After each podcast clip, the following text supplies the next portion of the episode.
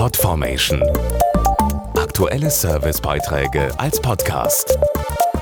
Regelmäßige Infos und Tipps aus den Bereichen Lifestyle und Buntes. Großvater, Vater, Ehemann oder auch Bruder verzweifelt gesucht. Das könnte auch das Motto sein des 8. Mai. An diesem Tag endete 1945 der Zweite Weltkrieg in Europa.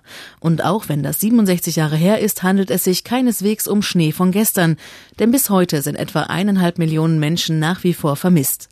Ein Tag, der sicher zum Nachdenken anregt. Wir wollten einmal von Ihnen wissen, was Ihnen zum 8. Mai einfällt. Der 8. Mai. Das ist kein Muttertag. Tag der Arbeit ist auch nicht. Wahlen sind, glaube ich, am 8. Mai noch nicht. Ein wichtiger Geburtstag von jemandem. Das ist das Ende vom Krieg sozusagen. Ab dem 8. Mai 1945 schweigen zwar endlich die Waffen in Europa, trotzdem wird immer noch gestorben. In den Gefangenenlagern, bei der Vertreibung oder als Folge von Gewalt.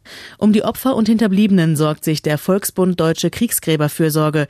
Dazu Vizepräsident Professor Volker Hannemann. Der Volksbund Deutsche Kriegsgräberfürsorge arbeitet im Auftrag der Bundesregierung und wir kümmern uns unter anderem um die Gräber von deutschen Kriegstoten im Ausland. Ganz aktuell pflegen wir 800 125 Friedhöfe in 45 Staaten und dort liegen etwa zweieinhalb Millionen Gefallene. Darüber hinaus betreuen wir auch Angehörige und fördern die Begegnung junger Menschen. Gegenseitiges Verständnis und Versöhnung stehen dabei im Vordergrund und das ist praktizierte Friedensarbeit. Die Arbeit des Volksbundes finanziert sich überwiegend aus Spenden. Dazu gehört auch eine regelrechte Detektivarbeit, die Gräber der Soldaten aus der damaligen Zeit zu finden.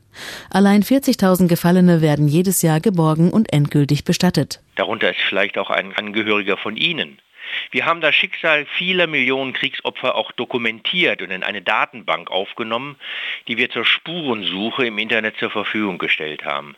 Über unsere Homepage www.gräbersuche-online.de kann man so nach einem Angehörigen forschen, seine Ruhestätte finden oder auch Grabschmuck oder einen letzten Gruß überbringen. Auf www.wirgedenkenonline.de hat jeder darüber hinaus die Möglichkeit, einen virtuellen Gedenkort für alle verstorbenen Angehörigen einzurichten.